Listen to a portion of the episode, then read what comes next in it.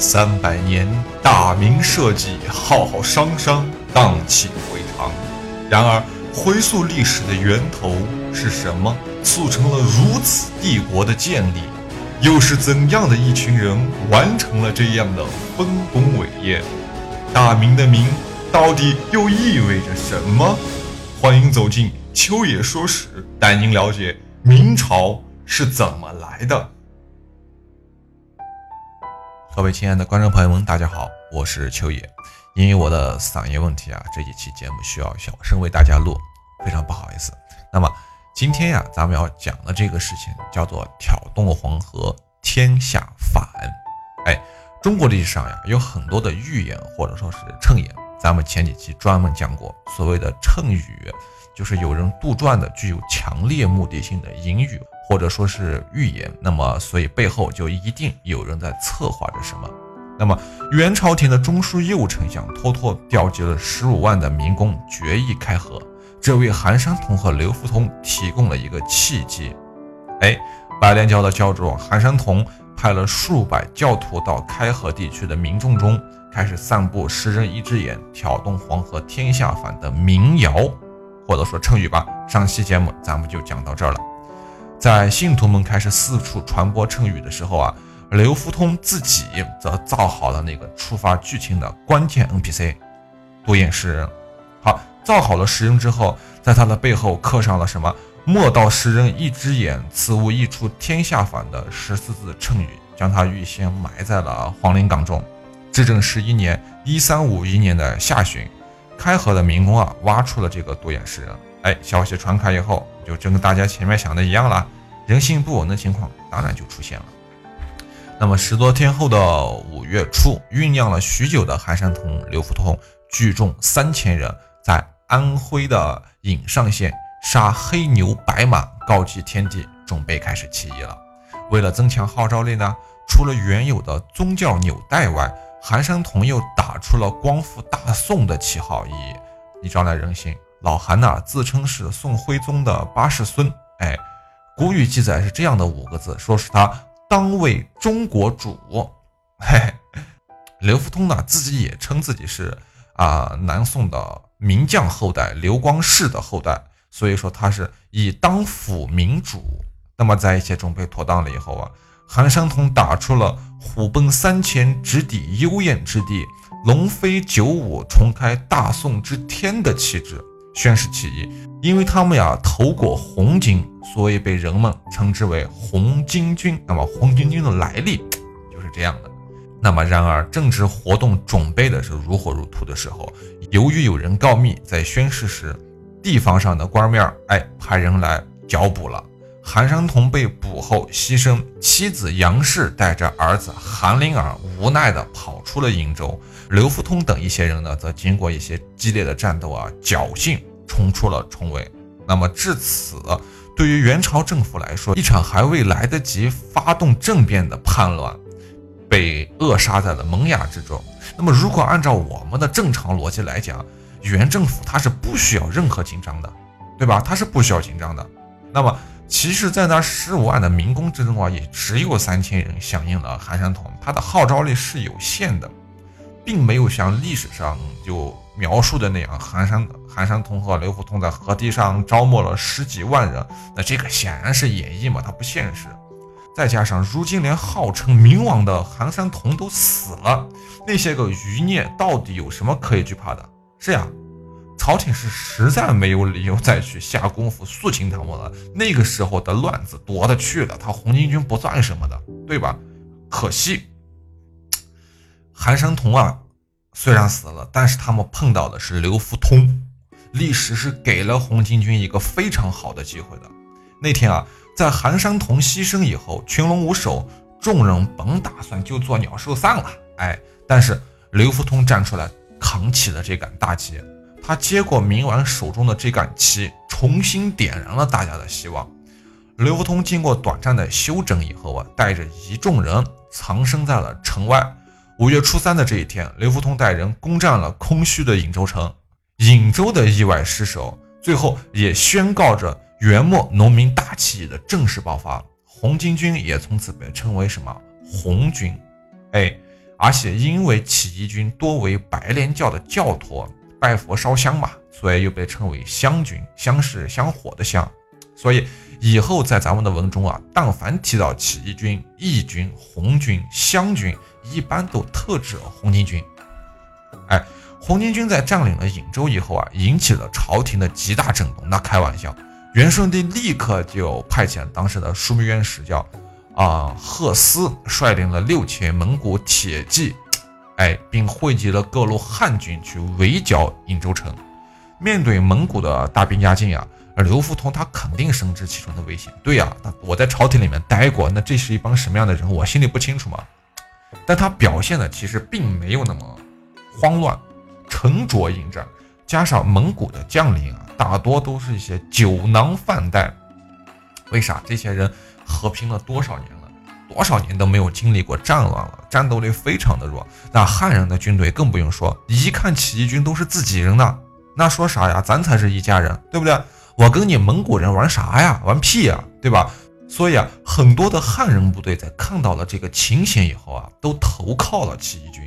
颍州城下经此一战便击溃了蒙古军，但起义军非但没有损失多少，反而因为汉人军人的加入，啊，获得了更多的武器、更多的战争知识和职业军人。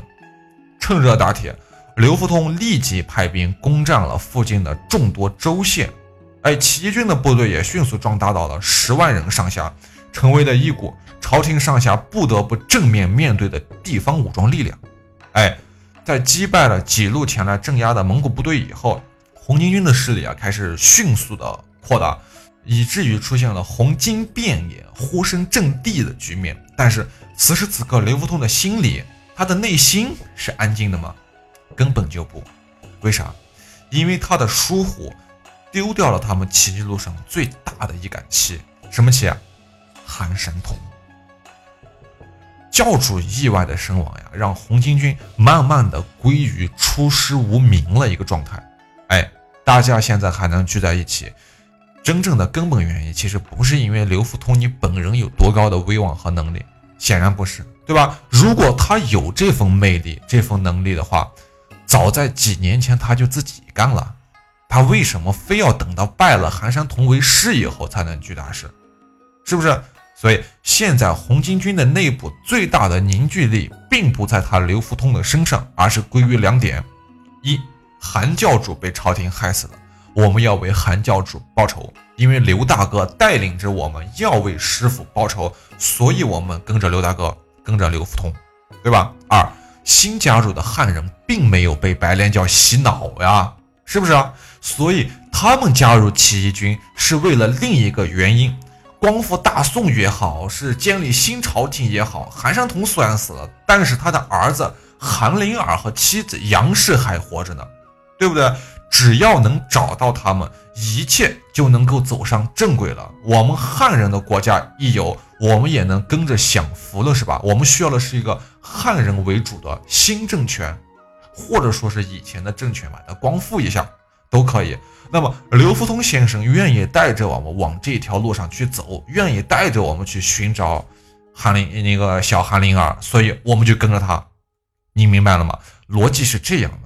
那么老刘的心里他能安稳吗？根本不可能，对吧？而且随着时间的推移，大家复仇的愿望会慢慢淡去的。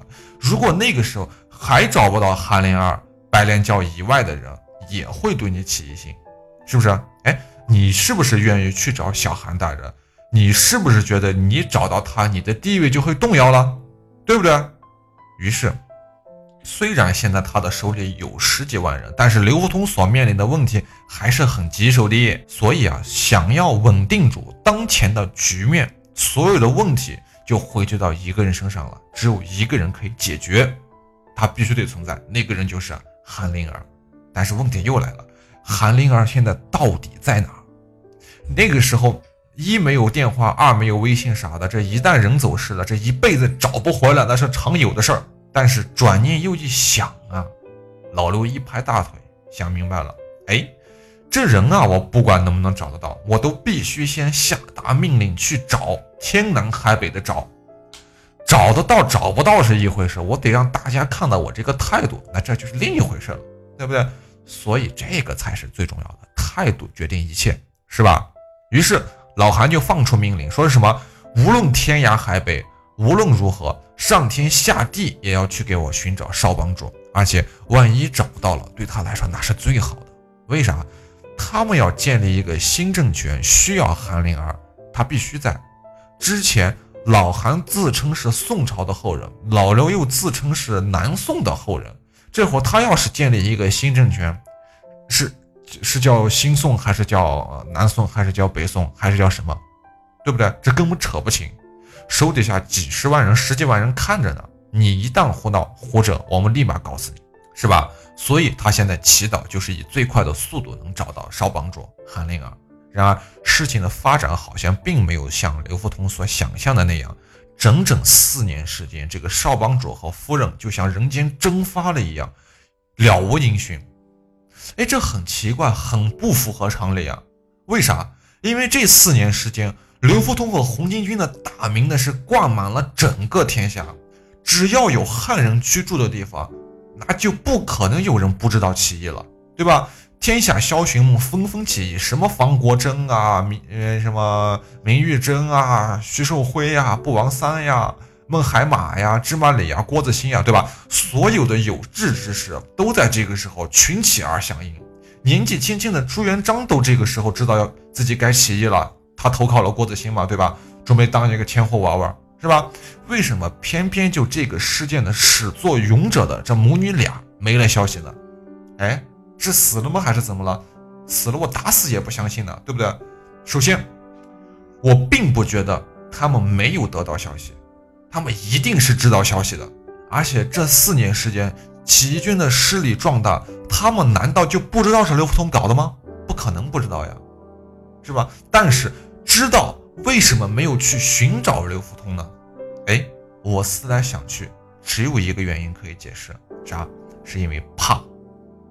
因为他们不知道刘福通这个同志啊，他到底安的是什么心，葫芦里到底装的是什么药，是吧？他们担心，如果去了刘福通的大营，会不会因为什么事儿就被刘福通软禁，或者说直接被杀人灭口了？